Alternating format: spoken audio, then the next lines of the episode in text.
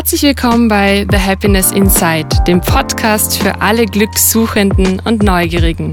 Ich bin Valerie, Gründerin von The Happiness Institute, Coach, Yoga und Meditationslehrerin. Hallo du. Ich freue mich sehr, dass du wieder hier bist oder vielleicht zum ersten Mal diesen Podcast hörst. In dieser Episode erwartet dich ein Gespräch mit Anna Turner. Anna ist Social Media Content Strategin und eine wahre Instagram-Expertin. Auch ich habe bereits mit ihr gearbeitet und wirklich viel für mich und mein Business mitnehmen können. Wenn du also mit Instagram strugglest, vielleicht ja nicht so recht weißt, wie du deinen Content an die Menschen bringst, aber deine Brand, dein Projekt oder Unternehmen strategisch und clever vermarkten möchtest, bist du bei Anna absolut an der richtigen Adresse. In ihren Kursen bekommst du einen maßgeschneiderten Fahrplan in Sachen Content Marketing und kannst dich darüber hinaus von Annas herzlicher und wirklich empathischer Professionalität beflügeln lassen. Und genau davon bekommst du auch in diesem Interview einen ganz guten Vorgeschmack. Ich wünsche dir viel Freude beim Zuhören. Ja, hallo, liebe Anna. Hallo. Ich freue mich, dass wir hier heute Vormittag zusammensitzen bei einer Tasse Tee und Croissants. Mhm, passend perfekt zum Winterwetter in Wien. Anna, stell dich mal vor, wer bist du, woher kommst du, was treibst du eigentlich? Sehr gerne. Also, mein Name ist Anna Turner und am Nachnamen hört man es schon, ist ein amerikanischer Name. Also ich bin mit einem Amerikaner verheiratet. Ähm, was mache ich? Ich bin Content-Strategin und Instagram-Beraterin. Das heißt, ich verbringe sehr viel Zeit auf Instagram und verbringe sehr viel Zeit damit, äh, Unternehmerinnen und Unternehmer zu beraten in ihrer Content-Strategie und in ihrem Instagram-Auftritt. Ähm, verbringe auch sehr viel Zeit am Handy natürlich deswegen und in meiner Freizeit versuche ich natürlich, ähm, so gut es geht, nicht am Handy zu picken. Im Moment kommt die private Freizeit ein bisschen kurz, aber ähm, wenn ich eben nicht gerade arbeite, äh, mache ich gerne Yoga, bin gern draußen, bin mit meinem Hund unterwegs. Ich backe gerne und isse es dann gar nicht so gerne. also ich bin so ein Typ für andere Kuchen backen und äh, kochen und ja, das sind so, so verbringe ich eigentlich den Tag. Was waren denn vielleicht so Wendepunkte in deinem Leben, die nachhaltig etwas in dir verändert haben? Also vielleicht freiwillige oder unfreiwillige Entscheidungen möglicherweise, die ja, dich als Menschen verändert haben und dich zu dem Menschen gemacht haben, der du heute bist? Das ist so eine spannende Frage. Ähm, ich glaube, tatsächlich der größte Wendepunkt, der unfreiwillig war, war sehr früh in meinem Leben. Mein Papa ist sehr früh verstorben. Das heißt, das war mal ein Riesenschnitt natürlich, eh klar. Ich war eineinhalb und ähm, das war natürlich etwas, was unbewusst passiert ist, aber das hat mich sehr, sehr, sehr, sehr lange geprägt. Also ich würde sagen, die ersten 20 Jahre in meinem Leben waren als, halt... Als du eineinhalb warst? Als ich eineinhalb war, okay, wow. ja. Also die ja. ersten 20 Jahre in meinem Leben waren schon stark durch das geprägt und ich glaube, das ist sehr spannend. Ich habe auch sehr viel analysiert, das Ganze und natürlich äh, verarbeitet ähm, jetzt mittlerweile mit 30. Aber das war sicher der größte Wendepunkt in meinem Leben, wo halt die ersten eineinhalb Jahre in eine Richtung gegangen sind und dann der große Schnitt und dann war es plötzlich alleine mit meiner Mama. Ähm, das waren sehr viele Jahre, wo man dieses, wie soll ich sagen, ich glaube, für viele, die ihren Elternteil verloren haben, ist halt wenn du den Elternteil gekannt hast, mein Mann zum Beispiel hat auch seinen Papa verloren, aber später, also mit 20 dann schon. Das ist ganz anders, als wenn man ihn nie kennt. Und deswegen war das sehr lange, glaube ich, hat das meine, ja, meine ersten Lebensjahre auf jeden Fall geprägt, weil ich halt versucht habe, diese Person, die ich halt nicht kenne, irgendwie zu kennenzulernen. Und ich glaube, dass das absolut bis heute etwas ist, was mich sehr prägt, weil ich halt sehr achtsam bin mit anderen Leuten, weil ich versuche immer zu hinterfragen und zu überlegen, was bei der anderen Person gerade los ist, weil es, glaube ich, sehr viele Dinge gibt, die man nicht sieht bei anderen Leuten, die man nicht mitbekommt, wo man nicht weiß, was ist gerade privat los oder was ist gerade in der Familie los oder geht es denen gut. Und das ist sicher so etwas, was ja, mir auf jeden Fall zu dem Menschen macht, der ich heute bin. Also das war natürlich ein Riesenwendepunkt. Und dann, ich glaube, der zweite große Wendepunkt war tatsächlich der Umzug in die USA. Also, habe meinen Mann 2016 kennengelernt und Wir Wo habt ihr euch denn getroffen? Ja, das ist echt eine äh, spannende Geschichte. Also äh, wir haben uns 2016 im Juli, ich weiß sogar den Tag, am 13. Juli wow, 2016 ein gutes Gedächtnis kennengelernt in Prag in einem Hostel. Und ich weiß den Tag deshalb, weil die Geschichte ist so, dass ähm, ich war in Prag aufgrund einer Hotelkooperation. Ich habe damals noch als äh, Reiseinfluencerin gearbeitet. Das heißt, ich war zwei, drei Tage in einem Hotel in Prag, habe da äh, Fotos gemacht, Blogartikel geschrieben, Instagram und so ein Zeug. Und ich war davor schon in Prag und habe da in einem Hostel geschlafen, also das Jahr davor, und habe äh, mich dort mit den Leuten, die im Hostel arbeiten, angefreundet.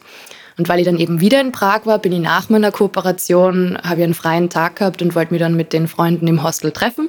Habe das auch gemacht.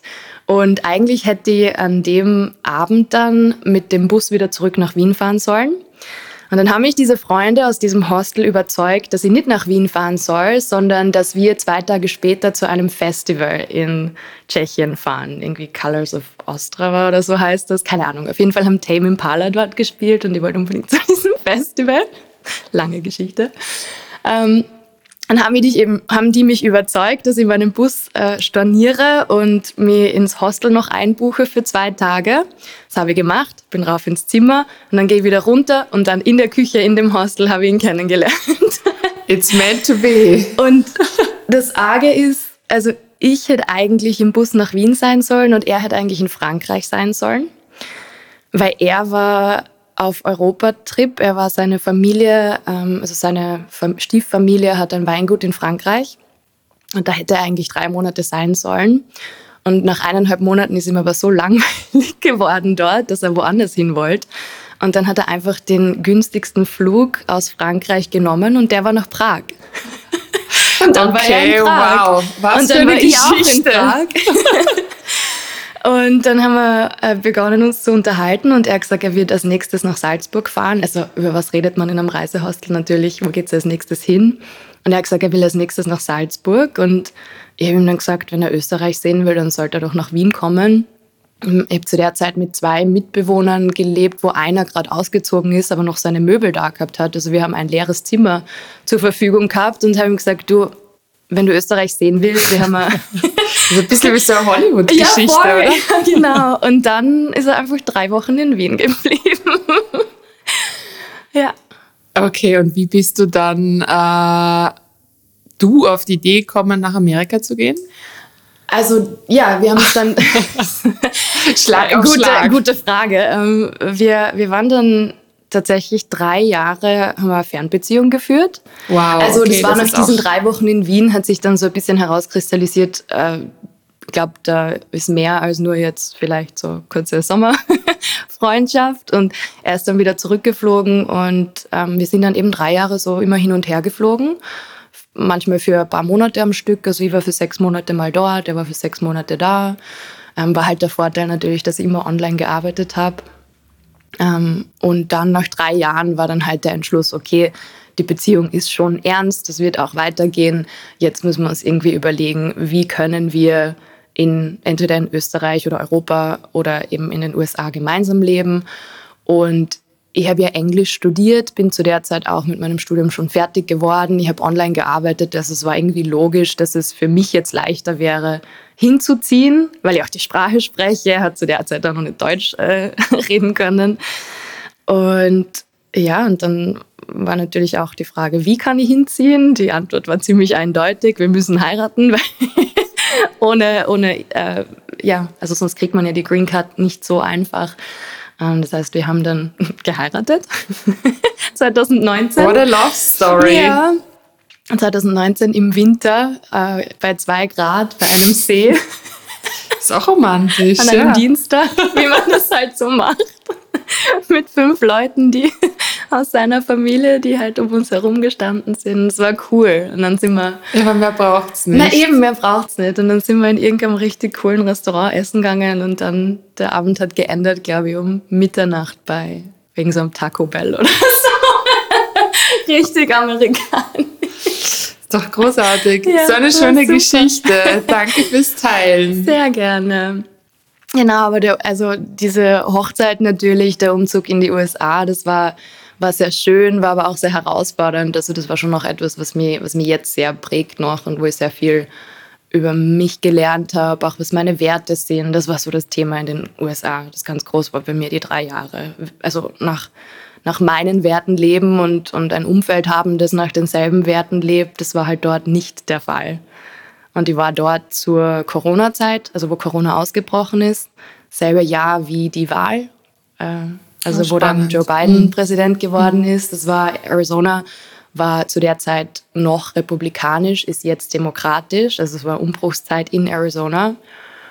Und es war sehr spannend und herausfordernd als Österreicherin, das mitzuerleben, die Trump-Rallies mitzuerleben, die amerikanischen Flaggen mitzuerleben, äh, die Bilder von bewaffneten Leuten vom Wahllokal mitzuerleben. Das waren natürlich Dinge, die, würde ich sagen, eben nicht, ich nicht freiwillig miterleben wollte. Also das hätte ich gerne vermieden und war dann mit auch der Grund, und auch diese ähm, Reaktion auf Corona der amerikanischen Regierung und das Gesundheitssystem und die Dinge, die man ja kennt über die USA, war dann mit auch der Grund, warum wir doch früher als geplant dann wieder zurück nach Österreich gekommen sind. Und die Zeit war halt schon sehr prägend auch für das Jetzt. Ich bin jetzt wieder, wieder daheim praktisch, bin wieder in Österreich und weiß das sehr zu schätzen. Also wie es mir auch da geht. Natürlich geht es auch in Österreich nicht allen gut, das ist mir klar, aber das System, das wir haben, weiß ich sehr zu schätzen jetzt. Du hast äh, deine Werte angesprochen. Wertearbeit ist ein ganz wichtiger Bestandteil auch im Coaching, also in meiner Arbeit. Was sind denn so Werte, die dir wichtig sind? Also sag mal, deine Top drei Werte, wo du sagst, mhm. also das, das muss wirklich in deinem Leben integriert sein. Diese Werte bist du dir bewusst und denen möchtest du auch wirklich Platz schenken. Der größte Wert für mich ist auf jeden Fall Achtsamkeit. Und mit Achtsamkeit meine ich gar nicht nur das, was man, glaube ich, jetzt so unter Achtsamkeit versteht im Sinne von, dass man meditiert oder sonstige Dinge, sondern eher, dass man einfach aufmerksam mit sich selbst, aber auch mit anderen ist.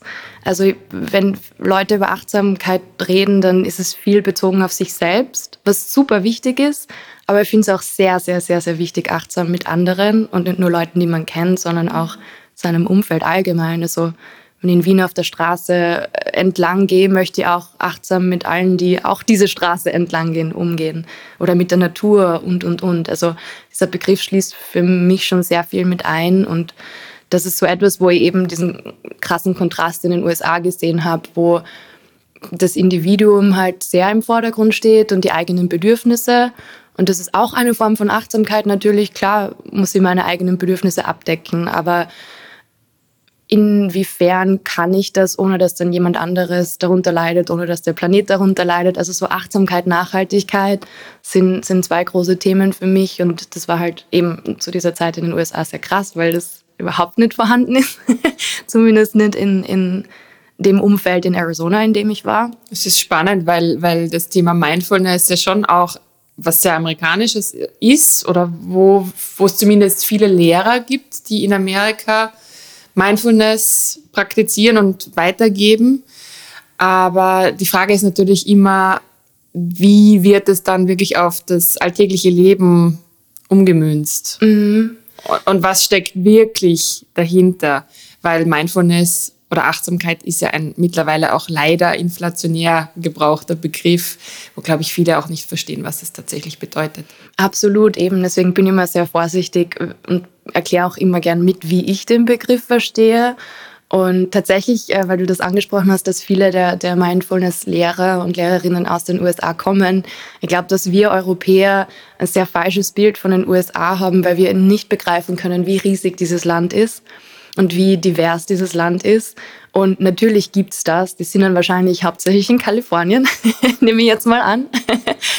ähm, Kalifornien könnte praktisch ein eigenes Land sein, das mit den ja, mit den restlichen Staaten und dem, dem, also der Mitte des Landes zum Beispiel sehr wenig zu tun hat an, an Kultur, an Werten und so weiter. Und ich habe es eh angesprochen, Arizona zum Beispiel war sehr lange republikanisch.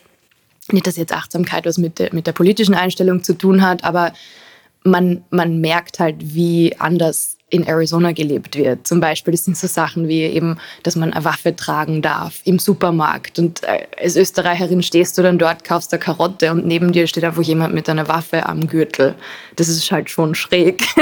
also ich glaube, wir haben einfach ein, ein ganz anderes Verständnis, weil halt Dinge nach Österreich überschwappen aus den USA, die halt unsere Medien zeigen oder die uns das Internet zeigt, weil wir sehen ja dieses normale Leben nicht.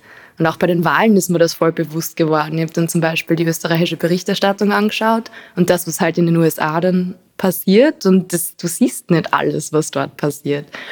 Aber zurück zum Thema Werte. Also Achtsamkeit und Nachhaltigkeit auf jeden Fall. Und der dritte Wert geht, glaube ich, auch Hand in Hand, ist einfach Empathie und ein empathischer Umgang. Also das ist mir einfach so wichtig, weil ich bin sehr sensibel. ich bin sehr schnell irgendwie verletzt und äh, überlege ständig, ob ich Dinge richtig mache oder falsch mache. Und ja, ich finde es wichtig, dass man wertschätzend und freundlich miteinander umgeht. Und gerade auch in meiner Arbeit im Social-Media-Bereich, jeder vergisst, dass hinter dem Handybildschirm eine Person sitzt und die Leute glauben halt, sie können frei sagen, was sie sich denken und darf man ja auch, aber man muss sich auch bewusst machen, dass das bei der anderen Person auch was auslöst. Also gerade im digitalen Raum. Empathie wäre so wichtig. Ja, das wäre eh meine nächste Frage gewesen. Wie schaffst du es, dass du dich da auch wirklich bewusst abgrenzt? Weil gerade wenn man doch viel in der Öffentlichkeit steht, man macht sich angreifbar, man macht sich verletzbar. Ähm, auch wenn du zum großen Teil professionellen Business-Content preisgibst, trotzdem zeigst du dich und du zeigst dein Gesicht und du zeigst dich ja sehr authentisch, was ich total inspirierend und, und auch motivierend finde, dass dir, dir nachzutun, nachzumachen, äh, sich da wirklich einfach so zu zeigen, wie man ist. Aber dennoch, man macht sich einfach, man öffnet sich, man zeigt sich den Leuten.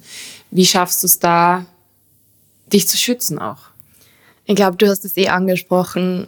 Bei mir ist natürlich der große Vorteil, dass ich über Business-Themen spreche auf Instagram. Und das ist vielleicht auch der größte Tipp, den ich hätte für Leute, ist, dass man sich, also auf Englisch würde man sagen, choose your battles. Also such dir aus, wo du die Energie reinsteckst und auch über welche Themen du sprichst.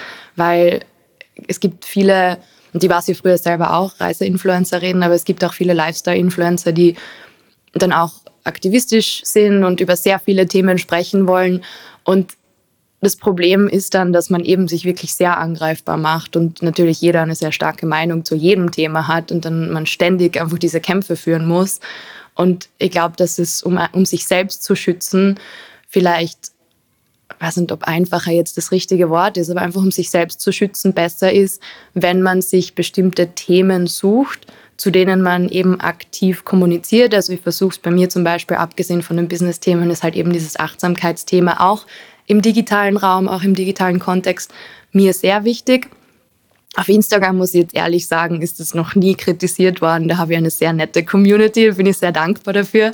Aber gerade letzte Woche äh, bin jetzt nämlich seit ein paar Wochen auch auf LinkedIn mehr aktiv und da ist die Community schon ein bisschen anders und habe ich gerade letzte Woche einen, einen, sehr fragwürdigen Kommentar bekommen unter einem Post, in dem es eben um digitale Achtsamkeit ging. Ich habe natürlich, man könnte es jetzt als Fehler sagen, habe ich es ja bewusst so gemacht, aber habe natürlich leicht provokant auch ein Zitat von Prince Harry eingebaut, weil das halt gerade so aktuell ist aus einem Interview. Und dann, ja, war das so, so ein Mann, der das halt nicht gut gefunden hat. Und der hat dann schon, wir haben echt lange diskutiert und der war auch echt gar nicht auf meiner Wellenlänge. Aber wenn es jetzt darum geht, dass Leute vielleicht negative Kommentare schreiben oder Hasskommentare schreiben, da bin ich sehr radikal im Sinne von, wenn es jetzt nicht konstruktiv ist und wenn es jetzt nicht zum Thema meines Posts passt, sondern wenn es ein direkter Angriff an mich als Person ist, was seltenst vorkommt, aber auch schon vorgekommen ist, dann lösche ich das und blockiere die Person. Weil das, also da, da, dem gebe ich null Raum. Null. Weil was soll eine fremde Person über mich sagen? Die kennen mich nicht. Wenn es jetzt konstruktiv zum Thema ist, wie eben dieser Kommentar zu meinem Prinz Harry Post, ähm, war jetzt eben nicht meine Wellenlänge, aber das lasse ich dann schon stehen und ähm, nehme mir dann auch die Zeit, vielleicht in den Austausch zu gehen. Aber wenn ich dann merke, es, ja, wir, wir kommen nicht zusammen, dann lasse ich das auch. Also man schuldet ja niemandem was und versucht dann auch, also ich habe dann auch diesem Mann erklärt, dass ich halt schon finde, dass wir eben auch den digitalen Raum irgendwie uns empathisch gegenüberstehen sollten. Er war es nicht. Ähm, ja, kann man so stehen lassen. Muss jeder wissen, wie man, wie man mit anderen sprechen möchte online. Aber ich versuche dem wirklich so wenig Raum wie möglich zu geben und bin ja auch selber schon sehr lange, also super aktiv auf Instagram seit sieben Jahren und dann mit der Zeit kommt da auch ein bisschen mehr Gelassenheit, dass man das nicht mehr so wichtig nimmt. Wie übst du dich denn in deiner Gelassenheit? Wie übst du deine eigene Achtsamkeit? Offline sein. Also erstens trenne ich privat und beruflich in dem Bereich sehr stark. Ich weiß, du bist, bist so die, die sagt, man kann es nicht zu 100 Prozent trennen, aber zumindest auf Instagram. Also mein privat, also mein beruflicher Account, ähm, der Anna Turner Social Account, das ist wirklich nur mein beruflicher Account. Da geht es nur um berufliche Themen, da folge ich keinen Freunden, da mache ich nichts anderes. Und am Ende des Arbeitstages ich logge mich jetzt nicht aus, aber ich wechsle dann auf meinem privaten Account, wenn ich mir jetzt entscheiden möchte, auch privat weiter auf Instagram zu sein, okay, aber dann zumindest auf einem anderen Account, wo die beruflichen Sachen nicht sehe. Also das nimmt mir dann schon mal viele Entscheidungen ab. Und allgemein versuche ich sehr stark, die Bildschirmzeit zu reduzieren und im, also im Zusammenhang mit Achtsamkeit und, und digitalen Geräten äh, versuche ich wirklich da auch immer zu fragen, was ist gerade der Sinn und Zweck von dem? Warum verwende ich das gerade? Das machst du tatsächlich in dem Moment, weil ja, das mache ich, ich tatsächlich. Das, ich finde das großartig und, und inspirierend in dem ja. Fall, dass du das so bewusst entscheidest, weil also ich finde ja schon, dass wir oft, also gerade mit dem Telefon extrem, also ich habe das jetzt gemerkt, hier jetzt die, die Fahrt von mir zu Hause hierher, wie oft ich dann doch irgendwie wieder das Handy in die Hand nehme, ob es jetzt auf die Uhr schauen ist oder einfach mal schnell irgendwie zack, zack, zack, die Accounts durchschauen, ist irgendwas Neues passiert. Aber das ohne einer bewussten Entscheidung, das zu tun. Deswegen finde ich das ganz ja. cool, dass du das sagst. Ähm, und vielleicht geht es da draußen noch anderen so. Ich, das, ich muss da auch dazu sagen, für all diejenigen, die das vielleicht nicht so schaffen, das war jetzt ein Prozess von mehreren Jahren. Also wirklich schon sehr lange versuche ich das zu schaffen und es gelingt mir auch nicht immer. Aber tatsächlich frage ich mich das dann jedes Mal. Also jetzt, nicht wenn ich mein Handy in der U-Bahn rausnehme, um auf die Uhr zu schauen, weil dann ist eh klar, dann will ich einfach nur auf die Uhr schauen. Aber ich habe zum Beispiel, man kann ja mittlerweile echt sehr viel einstellen am Handy, äh, was man sieht, was man nicht sieht, wo man Benachrichtigungen bekommt. Ich habe alle Benachrichtigungen ausgestellt also ich kriege jetzt keine Benachrichtigungen über Instagram-Nachrichten oder so, das wäre viel zu krass. Äh, ich kriege keine Benachrichtigungen jetzt am äh, Homebildschirm von meinem Handy über E-Mails. Also ich habe diese ganzen ja, Banner und Benachrichtigungen alles aufs Minimum ähm, abgedreht einfach.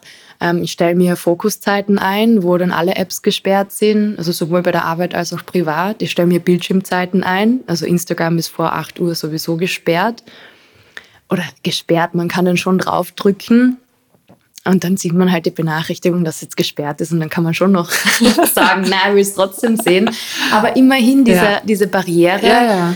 mit der Zeit dann, das ist so wie alle anderen Angewohnheiten auch, braucht das Zeit. Die ersten Male drückt man es einfach weg und denkt nicht nach und dann mit der Zeit überlegt man sich aber, hey, ich habe das ja aus einem Grund eingestellt. Vielleicht sollte ich jetzt aber doch nicht auf Instagram sein.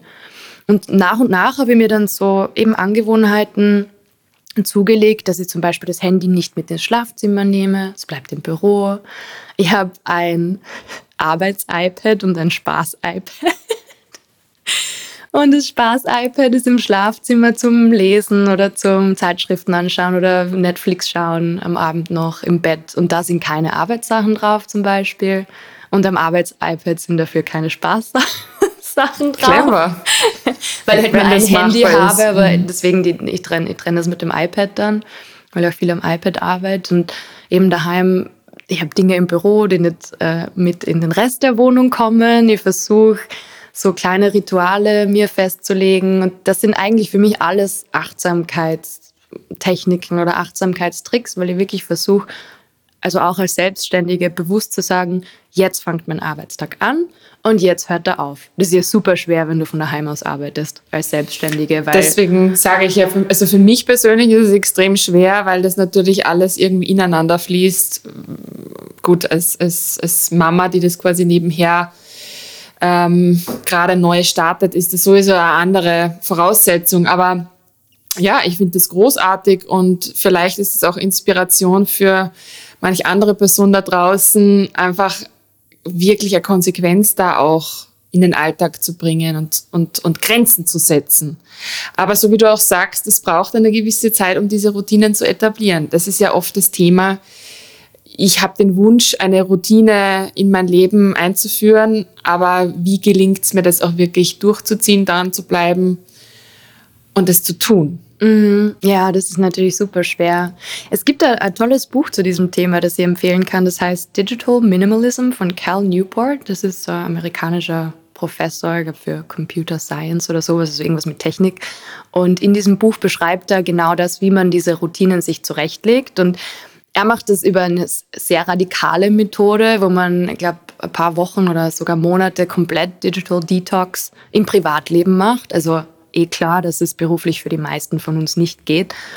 Und da kann man jetzt nicht einfach in die Arbeit gehen in der Agentur und sagen, hey, sorry, mach gerade Digital Detox, bitte keinen Computer. Also das ist ganz klar getrennt, aber ähm, im Privatleben, dass man tatsächlich sich einmal so eine Liste macht, was die wirklich, sage jetzt mal, lebenswichtigen Dinge sind. Und das entscheidet mit seinem Modell jeder selber, was das bedeutet. Wenn es jetzt für mich lebenswichtig ist, mich mit Freundinnen über WhatsApp auszutauschen jeden Tag, dann darf man WhatsApp weiterverwenden. Aber ist das 50 Mal Instagram am Tag checken lebensnotwendig oder ist, keine Ahnung, eben sind die ganzen Benachrichtigungen, die man am Handy kriegt, lebensnotwendig? Meistens nicht. Also das ist mal so der, erste Schritt seiner Methode, dass man so eine Art Inventur macht was für, also was man alles verwendet und warum. Und dann radikal die Dinge nicht verwendet, die nicht notwendig sind für mehrere Wochen. Muss jetzt ehrlich gestehen, das habe ich nicht gemacht, weil das war mir, war mir zu krass, aber es ist sicher, sicher gut, wenn man das macht. Ähm, und dann, dass man so nach und nach wieder die Dinge zurück in den Alltag integriert und dann aber eben immer versucht zu reflektieren. Brauche ich das jetzt? Geht es mir gut damit? Das ist halt auch so eine Frage, die, glaube ich, viele mit Instagram haben. Ich kenne das von meinen Kundinnen, ich kenne das von Freundinnen. Viele verwenden Instagram eben nicht mindful, nicht achtsam und kommen dann in so einen Strudel, wo sie sich vergleichen und wo sie halt immer nur die schönen Sachen sehen. Und Instagram als Plattform kann sehr toxisch sein. Und da gehört dann eben auch und muss man dazu sagen, ist ja auch darauf ausgerichtet. Also die wollen ja, dass wir auf der App bleiben. Das ist ja auch bewiesen in der Gehirnforschung, was passiert, wenn man Likes kriegt und so weiter. Dass das Belohnungssystem, so Sog, genau, ja, das ist so eine Art Sog erzeugt, ja. dass man da immer dranbleiben will. Und da muss man echt sich selbst an der Nase nehmen. diszipliniert sein und einfach wirklich für sich selbst reflektieren. Tut mir das gut oder tut mir das nicht gut? Und bei mir ist die, die Antwort tatsächlich meistens nein. Und manchmal nehme ich mir aber bewusst, und das ist dann cool, manchmal nehme ich mir bewusst Zeit für wirklich dämliche Sachen. Also so wie andere dann vielleicht Reality-TV schauen, das mag ich nicht so, aber ich bin dann richtig so, gar nicht auf Instagram, sondern auf Facebook und schaue mir richtig schlechte Reels von irgendwelchen Leuten, die ich nicht kenne, die, wo, wo ich mir im Anschluss dann denke, warum, warum erstellt jemand überhaupt sowas? Das ist null, da ist null Spannung oder irgendwas dahinter. Das ist einfach nur dämliche Unterhaltung und trotzdem mache ich es sehr gerne dann manchmal. Aber Sogenannter Guilty Pleasure. Genau, aber bewusst. Und genau das macht den Unterschied. Wenn ich mich mhm. bewusst dafür entscheide und ich nehme mir dann auch meistens so einen Zeitrahmen vor, so wie eben bei einer Serie, wenn ich sage jetzt statt, dass ich keine Ahnung, noch einmal eine Folge Gilmore Girls zum tausendsten Mal schaue, mache ich jetzt einfach 40 Minuten Verblödung auf Facebook. Facebook ja. Aber ja, wieso wenn, nicht? Man muss ja abschalten können. Und solange die Entscheidung bewusst gefällt worden ist, ist es auch voll in Ordnung, weil dann höre ich, hör ich auch bewusst wieder auf, dann, wann ich mir vorgenommen habe, aufzuhören. Und es ist nichts Schlimmes passiert. Spannend, sehr gut, ja. äh, Anna, was, was wolltest du denn als Kind werden und warum? Lehrerin. Ist ja gar nicht so weit weg. Lehrerin äh, Italienisch und weiß ich gar nicht mehr, noch irgendwas. Aus dem Grund, dass meine Mama Italienisch Lehrerin ist. Ah, okay, ja. Mein Papa war auch Lehrer. Ich glaube, das liegt auf der Hand. Ich glaube, ich bin auch eine gute Lehrerin, wenn ich das jetzt über mich selber, über Allerdings, mich selber ich sagen bestätigen. Ja. ja. Na, ich liebe das zu unterrichten und das war als Kind habe ich das schon gewusst, keine Ahnung. Ich glaube sicher, weil meine Mama Lehrerin war. Das war halt das, was ich kenne. Jetzt bin ich ja natürlich nicht ganz Lehrerin geworden. Ich habe zwar Lehramt studiert dann, ähm, aber bin dann eben im Social Media Bereich gelandet, aber bin schon wieder so, ähm, we've come full circle praktisch. Also bin schon wieder zum Unterrichten zurückgegangen, weil ich habe lange als Social Media Managerin gearbeitet und praktisch Accounts für andere übernommen nach meiner Influencer-Zeit und jetzt seit zwei Jahren bin ich aber tatsächlich hauptsächlich mache ich Workshops und Beratungen und jetzt auch Online-Kurse und das ist jetzt bin ich wieder dort, wo ich eigentlich angefangen habe beim Unterrichten und die digitale Lehrerin. Genau, sozusagen. das ist jetzt perfekt für mich, weil wenn ich mir jetzt meine Mama anschaue, die wird jetzt bald in Pension gehen und ist seit über 30 Jahren in der Schule und freut sich schon sehr auf die Pension, sagen wir es mal so. Und da bin ich sehr froh, dass ich jetzt zwar, also dass ich meine Vorlieben verbinden kann, also Social Media und Unterrichten und das mit Leuten machen kann, die sich freiwillig dafür entscheiden, das von mir zu lernen, weil die Motivation eine andere ist. Und im Klassenzimmer stehst du halt schon drin und musst dann die Schülerinnen und Schüler motivieren und das ist braucht sehr viel Energie und wissen auch wenige zu schätzen. Also gesellschaftlich vor allem wissen wir das nicht zu schätzen, was Lehrerinnen und Lehrer leisten. Weil es natürlich auch nicht alle machen, aber viele sich sehr bemühen und die Arbeit ist natürlich sehr anstrengend. Meine Arbeit ist ein bisschen weniger anstrengend. Weniger, weniger Widerstand. genau, weniger ja. herausfordernd. Die ist vielleicht anstrengend auf andere Art und Weise, aber eben dieser Faktor der Motivation, deiner Schülerinnen und Schüler, mit dem muss ich mich nicht auseinandersetzen, weil wenn jetzt jemand selbstständig ist und zu mir kommt in einen Kurs oder in eine Beratung, dann machen die das ja für sich selbst, weil sie sich vermarkten wollen oder ihr Produkt vermarkten wollen. Also die Motivation ist ja intrinsisch schon vorhanden, wenn sie zu mir kommen. Und ja, und ich kann mich darauf konzentrieren, Wissen zu vermitteln und sie schon zu motivieren, auch das umzusetzen, aber ich muss keine Überzeugungsarbeit leisten, warum das jetzt wichtig ist, was ich ihnen beibringen will. Und das ist schon sehr angenehm. ähm, führt mich zur nächsten Frage. Wie definierst du Erfolg für dich? Als Happiness, als, als äh, Zufriedenheit, als Glücklichsein, als des Lebens so gestalten zu dürfen und können, wie es einem gut tut. Das ist auch Privileg natürlich, nicht nur Erfolg, aber man kann auch dafür arbeiten, dass, dass das so passiert. Also ich habe echt, zum Beispiel jetzt bin ich an einem Punkt, wo, wo ich mich erfolgreich fühle. Ich darf die Dinge machen, die mir Spaß machen, darf mit den Leuten arbeiten, mit denen ich gern arbeite, darf coole Projekte machen. Also Sachen, von denen ich schon ewig träume, gerade darf ich machen. Zum Beispiel ein Buch schreiben und das ist echt krass. Also da bin ich noch immer total geflasht. Und das ist für mich absolut Erfolg und habe aber auch jetzt echt sieben Jahre hart dafür gearbeitet. Sehr hart. Also mit 13 Stunden Tagen, sieben Tagen Wochen, keine Urlaubszeit und so weiter. Und ähm, gehört auch zum Erfolg dazu, dass man ein bisschen was dafür tun muss, dass man ein bisschen was dafür arbeiten muss. Aber Erfolg ist für mich eben weniger diese materiellen Dinge, sondern einfach Erfüllung, dass man so leben kann und darf und sich das auch selbst geschaffen hat.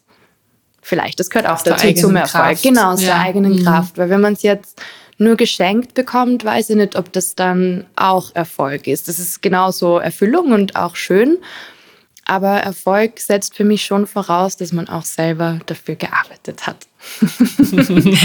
Sehr motivierend auf jeden Fall. Was hat dich denn auf dem Weg äh, begleitet? Also einerseits natürlich harte Arbeit, aber eine gewisse Willensstärke und das Dranbleiben, worüber wir ja vorher schon gesprochen haben, braucht es ja auch, ähm, dass du dich da immer wieder selbst motivierst und sagst, okay, ich bleib dran, weil das ist mein Traum, das sind meine Wünsche, das sind meine Ziele, das ist meine Vision. Was, was hat denn dir dabei geholfen?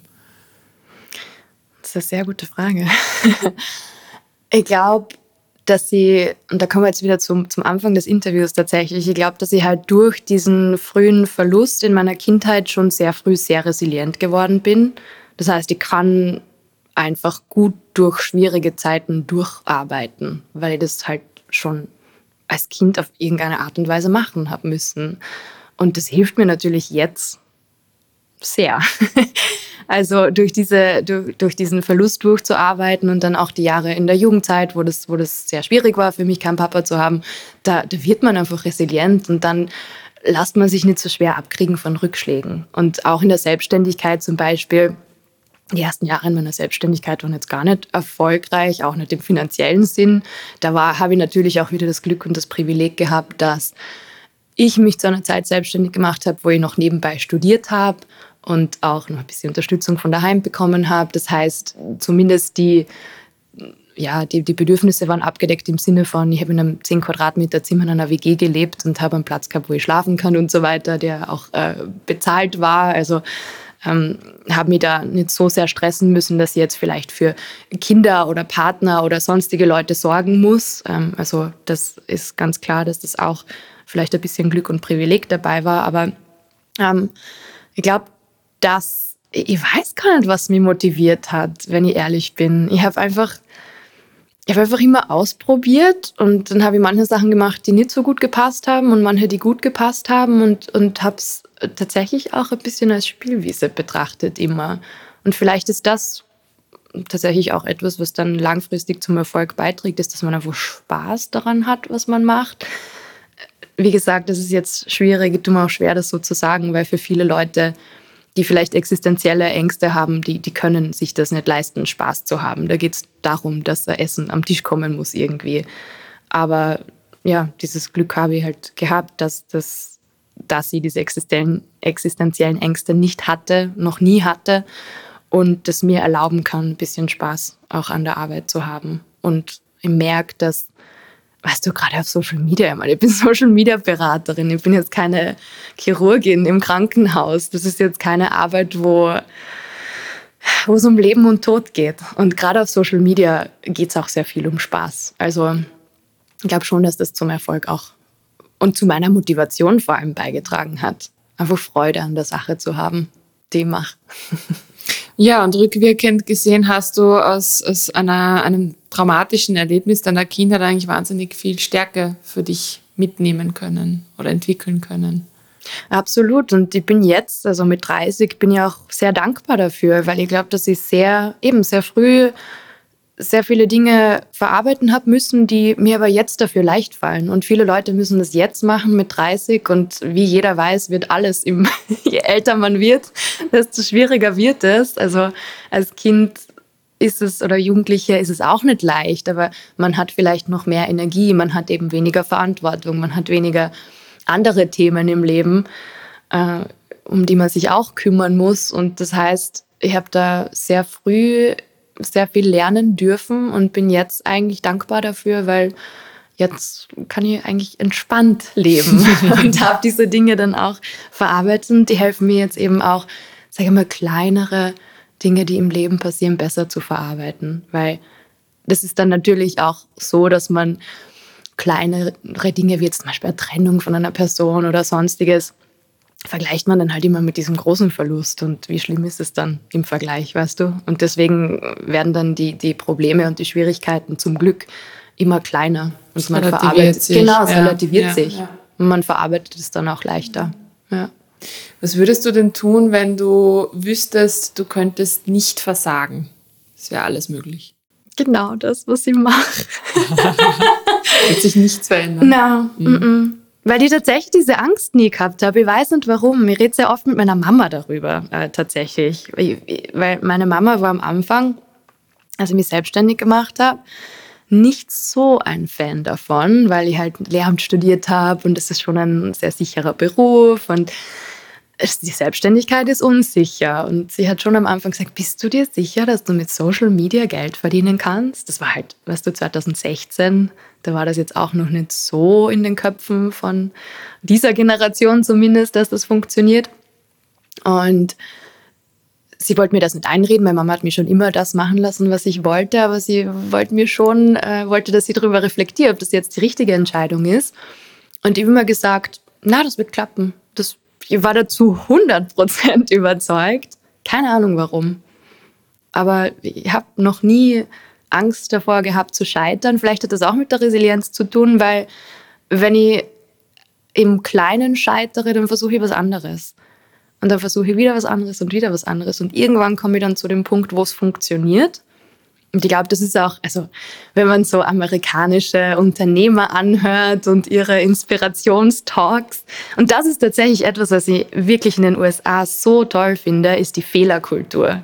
Und das Scheitern nicht dieses große, oh mein Gott, alles ist vorbei. Das ist in so Österreich leider ja. äh, weit verbreitet. Weit verbreitet, ja, und, als ob Scheitern das Schlimmste verpönt. der Welt wäre. Mhm. Ich habe zum Beispiel vor zwei Tagen habe ich meine Agentur einfach so geschlossen, weil ich, ich, will die Agentur eigentlich nicht weiterführen. Die schleppe ich seit eineinhalb Jahren mit. Ich habe keine Aufträge angenommen, obwohl ich regelmäßig neue Anfragen kriege seit eineinhalb Jahren.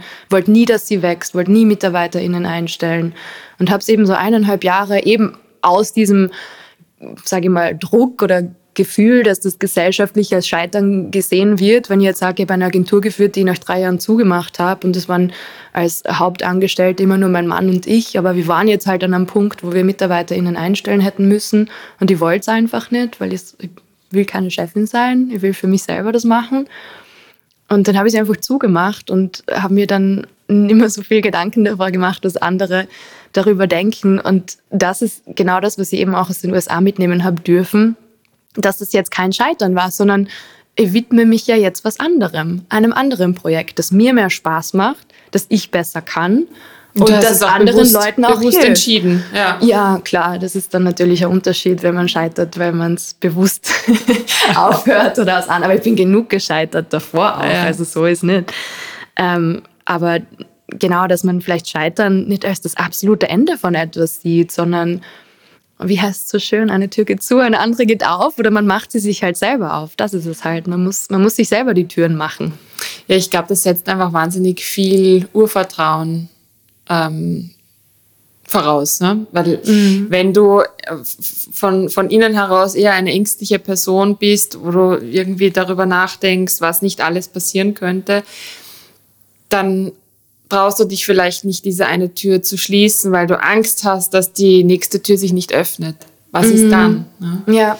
Aber es ist schön, wenn, also alles, was du jetzt erzählt hast, klingt sehr, sehr nach tiefen Vertrauen, das du, das du hast. Habe mir erarbeitet. Ist auch so etwas, was sie absolut nicht hatte. Auch klar, wieder wegen dem frühen Verlust. Hatte überhaupt nicht. Ganz naja, lange. Bis in die Mitte 20er. Genau. Warum, warum passiert sowas? Das versteht man ja Ver gar nicht. Und man kann es auch nie verstehen, weil es einfach nicht verständlich ist und weil es auch keinen Sinn macht. Aber das war bis, bis in die Mitte meiner 20er war das auf jeden Fall ein Thema und habe auch war in Therapie und habe auch vieles gemacht deswegen, um das wieder zu kriegen. Und irgendwann war es bei mir tatsächlich so, dass ich vielleicht nicht das Urvertrauen noch immer nicht habe in die Welt, weil ich glaube nicht, dass die Welt so gut ist oder fair ist oder schön ist, aber das Vertrauen eben in meine eigene Resilienz. Deswegen sage ich, man muss sich die Türen selber machen. Ich kann nicht warten darauf, dass mir irgendjemand eine Tür aufmacht und mich einlädt, sondern ich muss sie einfach selber durchbrechen oder für mich selber machen einfach. Und so lebe ich jetzt seit ein paar Jahren ganz gut und mache mir die Türen.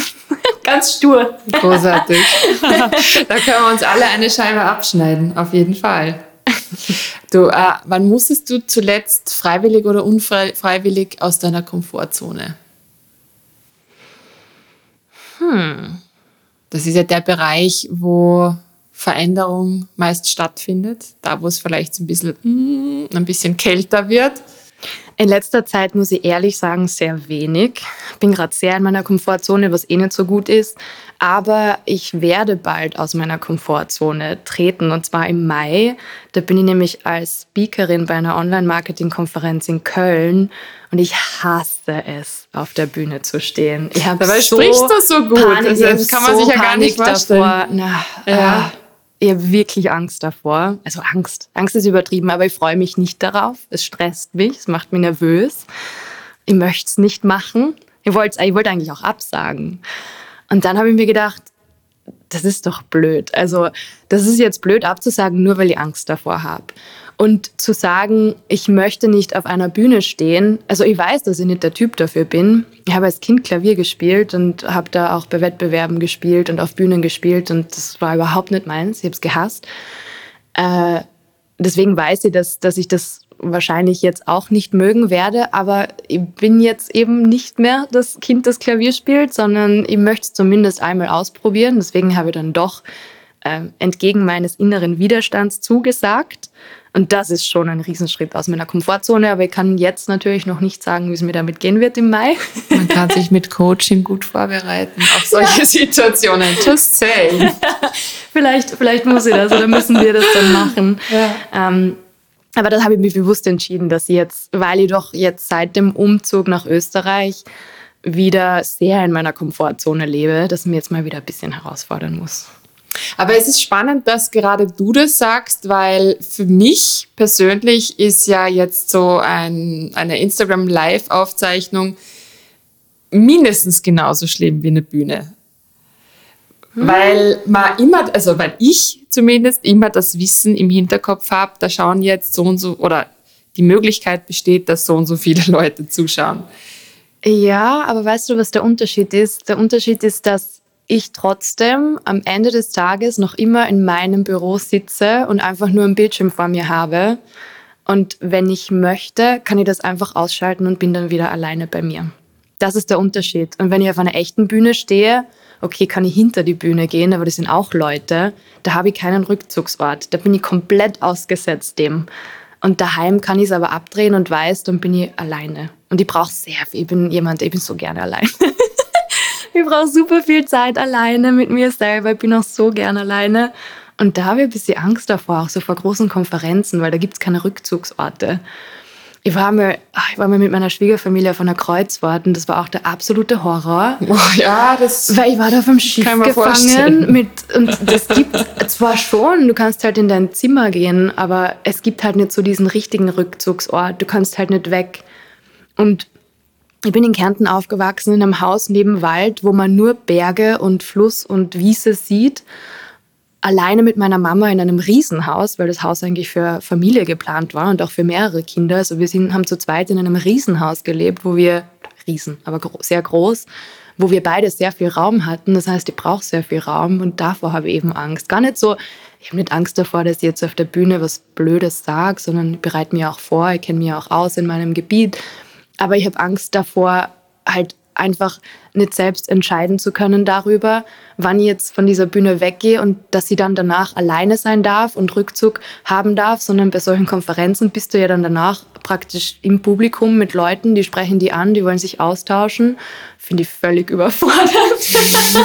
also muss ich mir noch bis Mai, ist noch ein bisschen Zeit, jetzt ist Ende Jänner, da muss ich mich noch sehr lange auf das vorbereiten, mental, dass sie das äh, gut da machen werde. Da gibt es gute Strategien, wie du, wie du da zu dir zurückfindest. Ja, dann lass uns, Menschen, das, lass uns um das gemeinsam machen, Valerie.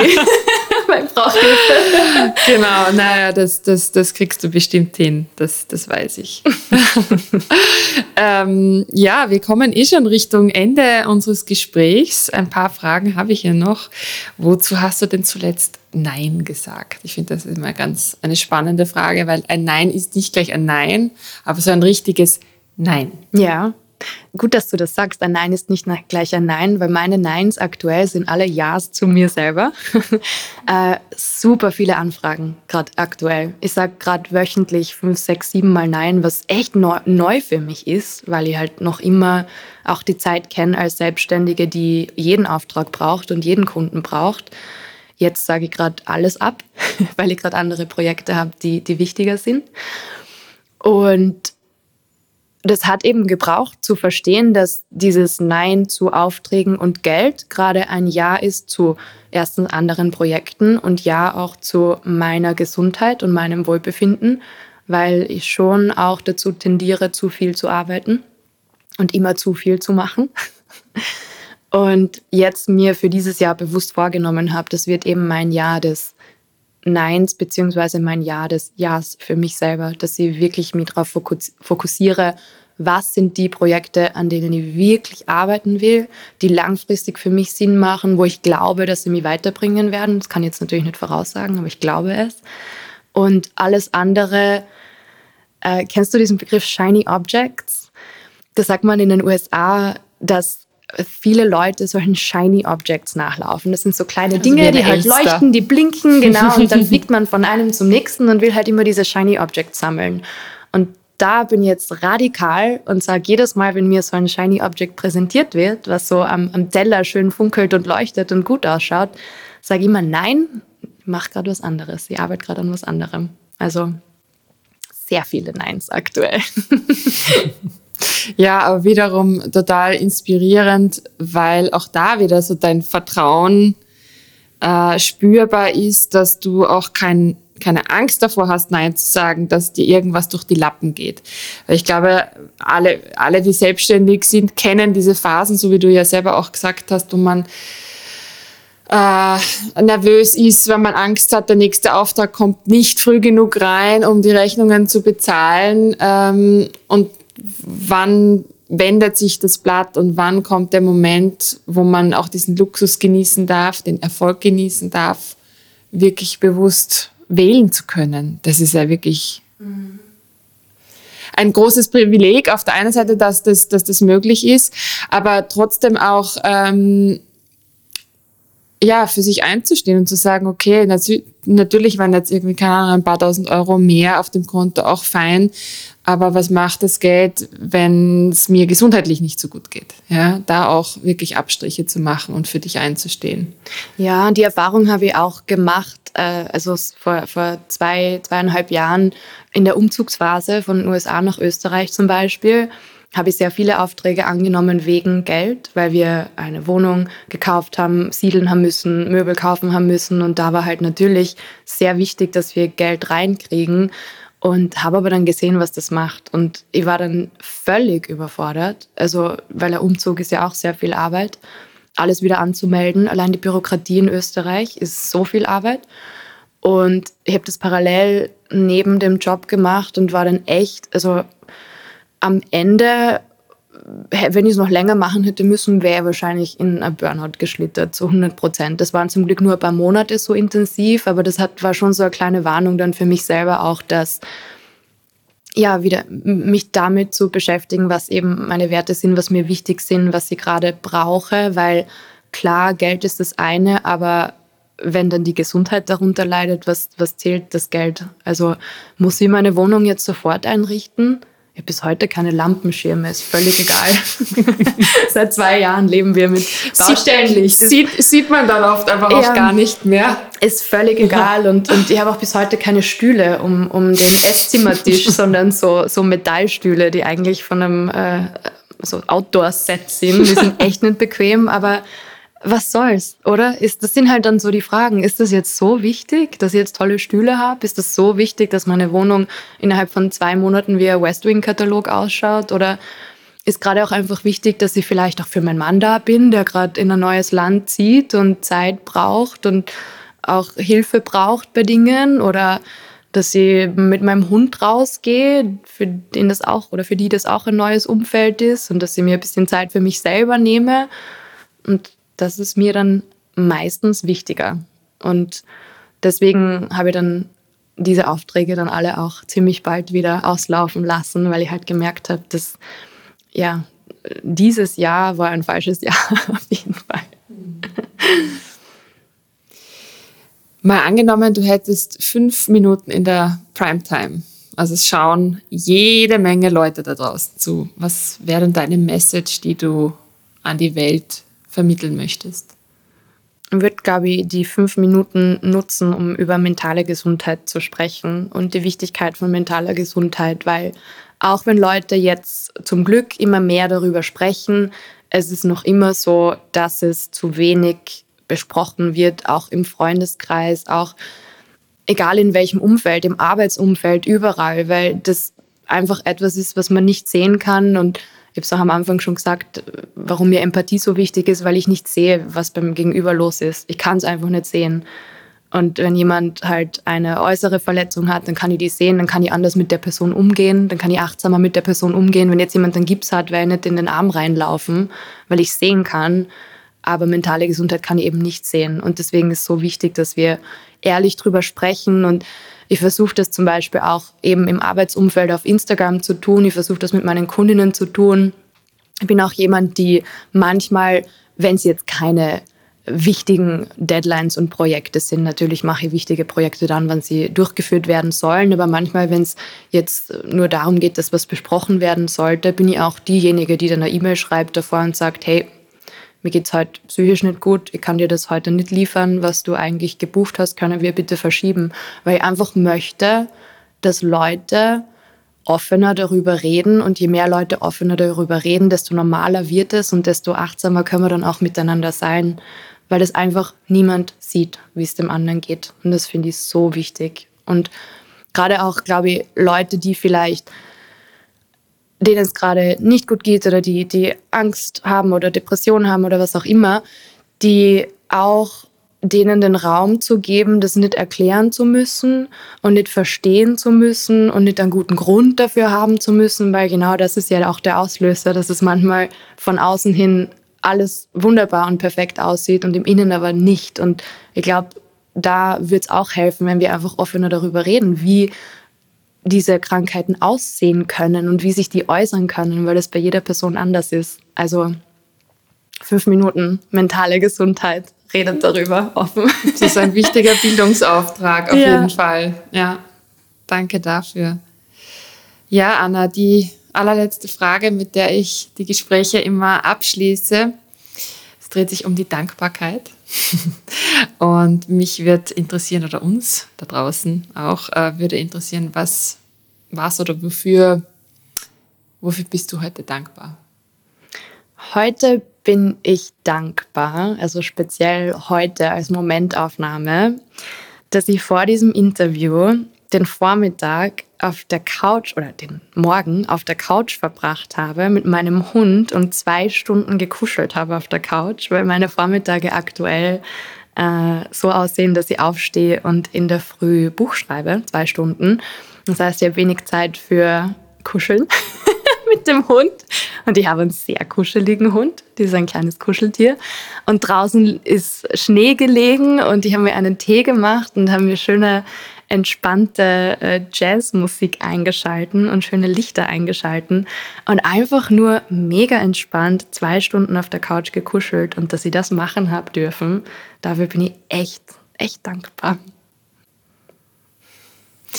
Danke, liebe Anna, für das schöne Gespräch, für deine Offenheit, für das Vertrauen, das du jetzt in diesem Gespräch mir geschenkt hast, aber natürlich auch den ZuhörerInnen da draußen. Ähm, ja, mir bleibt nur zu sagen, ich wünsche dir und deiner Familie alles, alles Wunderbare und vielen Dank. Danke dir.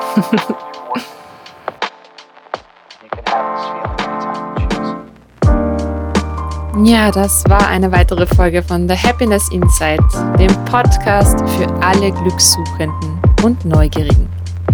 Danke, dass du reingehört hast. Na, bist du von Annas Erzählungen auch so inspiriert wie ich direkt nach der Aufzeichnung? Ich war und bin richtig beflügelt von ihren Insights. Natürlich bereite ich alle meine Interviews vor und stelle mich jeweils auf die Person, die mir gegenüber sitzt und auf deren Vibe ein. Aber trotzdem weiß man ja am Ende nie so genau, was im Gespräch, also so ganz im Detail aufkommt. Und genau das ist das Schöne an diesem Podcast. Denn jeder Mensch erzählt seine oder ihre Geschichte und der Dialog, der darf wachsen, sich bewegen und ganz authentisch entstehen. So enthält jede Folge eine völlig andere Dynamik, auch wenn das Grundgerüst der Fragen immer wieder ähnlich aufgebaut ist. Das Spannende ist ja dabei, wie geht die jeweilige Person damit um und was haben wir letztendlich alle gemein? Was sind die Wendepunkte und Einschnitte im Leben und was machen diese mit uns? So spricht Anna offen über den Verlust ihres Vaters und welche Kraft und Resilienz sie aus dieser Erfahrung heute schöpft. Genau das sind die Geschichten, die uns berühren, die wirklich etwas bewegen.